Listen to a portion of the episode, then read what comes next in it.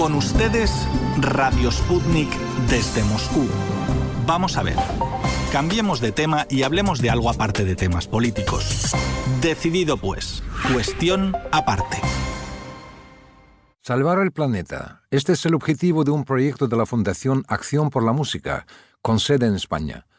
Nuestro compañero Víctor Ternovsky amplía el tema. Sí, Víctor, de hecho el proyecto se llama Música para Salvar el Planeta, donde los chavales de la Fundación Acción por la Música, de la Orquesta Infantil Rusa y de los monasterios de Nepal irán al Himalaya donde interpretarán las variaciones Prometeo. Se trata de una obra del compositor ruso Alexander Scriabin, nacido hace 150 años. El español Carlos Uriarte Sánchez, profesor de Derecho de la Universidad Rey Juan Carlos, una persona muy interiorizada en el proyecto, nos brindó más información. En primer lugar, muchas gracias a Sputnik Radio por la invitación para hablar de este proyecto. Y por supuesto, todos somos conscientes de la alarma mundial existente por la salud del planeta a causa del incremento de su temperatura, por el exceso del CO2, por la desforestación, la desertización de grandes extensiones del globo, por la escasez de agua dulce, por los extremos meteorológicos, por las alarmas sanitarias, las desigualdades sociales y por los desequilibrios y tensiones entre los distintos países. Y bueno, se ha intentado buscar distintas soluciones a esto. En definitiva, es un poco todo lo que se viene a hablar en ocasiones como cambio climático, ¿no? Calentamiento de nuestro planeta, y es algo que nos preocupa mucho porque tenemos que dejar un mejor planeta para las jóvenes generaciones, que son las generaciones del mañana. Entonces, bueno, pues este proyecto pretende, ante todo, concienciar que es importante salvar el planeta y que es, pues en ese sentido, deseable generar una cultura que sobre todo busque el desarrollo sostenible y la promoción de los objetivos de desarrollo sostenible. Muchas gracias, Carlos. Y entonces, la medicina, así diríamos, para sanar el planeta, es la música del compositor ruso Alexander Scriabin. Sí, precisamente una de las soluciones que se han buscado, quizás la más armoniosa de todas ellas, sea traer de nuevo la figura de la música de Alexander Scriabin, precisamente en el 150 aniversario de su nacimiento. Y las personas que escuchan el programa es un compositor ruso que planificó un trabajo multimedia que se presentaría también en el Himalaya y que era una grandiosa síntesis religiosa de todas las artes que anunciaría el nacimiento de un nuevo mundo y por tanto la sanación del actual. Y a esa obra se la llamó, la llamó Misterio. Entonces, pues desde la Fundación Acción por la Música, lo que se pretende es reivindicar e interpretar en su honor las 17 variaciones de Scriabin basadas en el acorde místico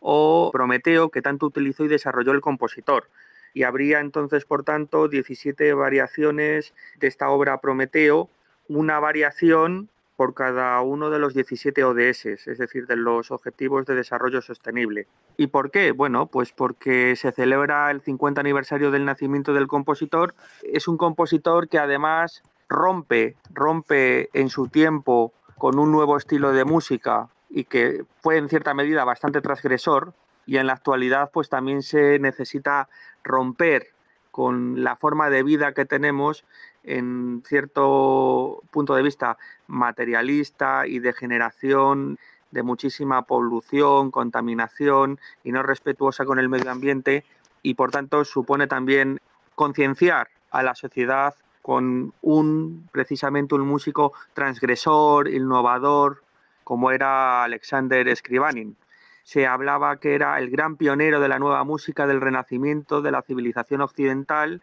y el padre de la música del futuro, y era uno de los mayores exponentes del posromanticismo y el atonalismo libre. Y bueno, pues con Scribanin pensamos que es una gran oportunidad en el marco de su 150 aniversario de su nacimiento, desde su música, hacer una llamada al mundo para esa concienciación. Y es que también gracias a la música y por medio de la música se pueden educar también a las jóvenes generaciones para que tengan una conciencia muchísimo más respetuosa con la naturaleza, a través también de esa música que también coexiste en la naturaleza y que la música y lo natural y la naturaleza pueden convivir perfectamente en armonía. La música es armonía, la naturaleza que tenemos que preservar para las futuras generaciones también debe de ser armoniosa y por supuesto sostenible. Carlos, y también es importante resaltar que el gran motor de la iniciativa es la Fundación Acción por la Música. ¿Podría, por favor, contar un poco sobre la fundación?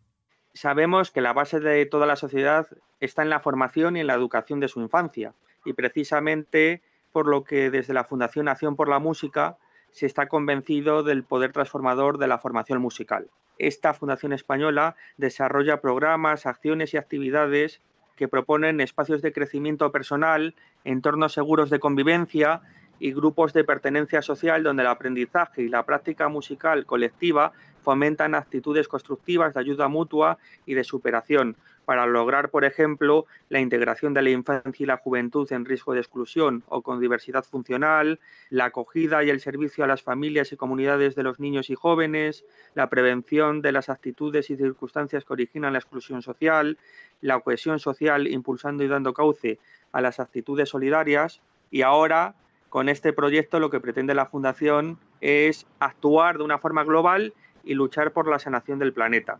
la Fundación de manera directa ha ayudado a más de 600 niños en Madrid a crecer como personas y en sociedad, revirtiendo los sustentos socioemocionales que perpetúan la pobreza y la exclusión social. Y además, desde la Fundación Acción por la Música, también se ha puesto en marcha un banco de instrumentos que constituye una fórmula que permite, por ejemplo, a cualquiera donar un instrumento de música que pueda ser destinado a los niños de la orquesta de la Fundación, que lo hará suyo y lo convertirá en su compañero y tesoro de valor inestimable. Es decir, igual que hay ONGs que tienen bancos de alimentos para donar alimentos, en este caso la Fundación Acción por la Música lo que ha hecho ha sido crear un banco de instrumentos que puedan donarse instrumentos para que los niños lo utilicen. La Fundación también busca comprometerse en la realidad del día a día de los chavales, de los jóvenes nepalíes que van a participar en esta aventura, en este proyecto, y contempla un proyecto para dotar de suministros educativos, musicales, cuadernos, lápices, reglas, instrumentos, chaquetas, gorros, calcetines para el frío y una escuela del pueblo donde el monasterio que servirá de acogida a los niños sea escenario para la grabación documental, porque debemos de recordar que precisamente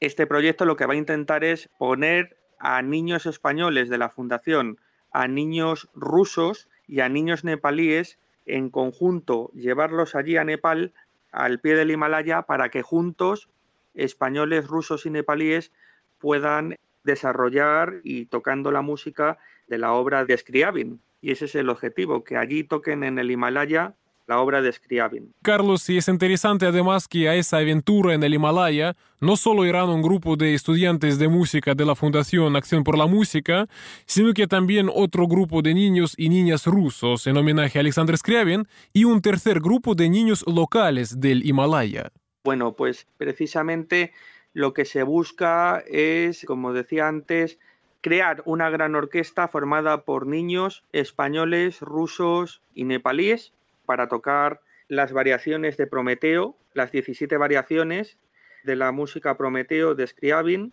una variación por cada uno de los objetivos de desarrollo sostenible y de esta manera pues sensibilizar a toda la sociedad. Pero claro, esto no solamente se queda en un mero hecho de unos niños que se reúnen y tocan las obras de Scriabin en el Himalaya, sino que habrá dentro del proyecto una parte previa de sensibilización, de convivencia entre los niños y luego también una parte posterior a, digámoslo, al concierto celebrado en el Himalaya, donde también estos niños tendrán una audiencia con el rey de España, con el presidente del gobierno, autoridades en España, donde van a contar su experiencia. Se va además todo esto a grabar y se va a generar un documental que además después también podrá tener distintas versiones para poder utilizarse como material educativo y sensibilizar a otros niños. Y en esto van a participar como director musical, por ejemplo, del proyecto Ron Álvarez, que es un reconocido director musical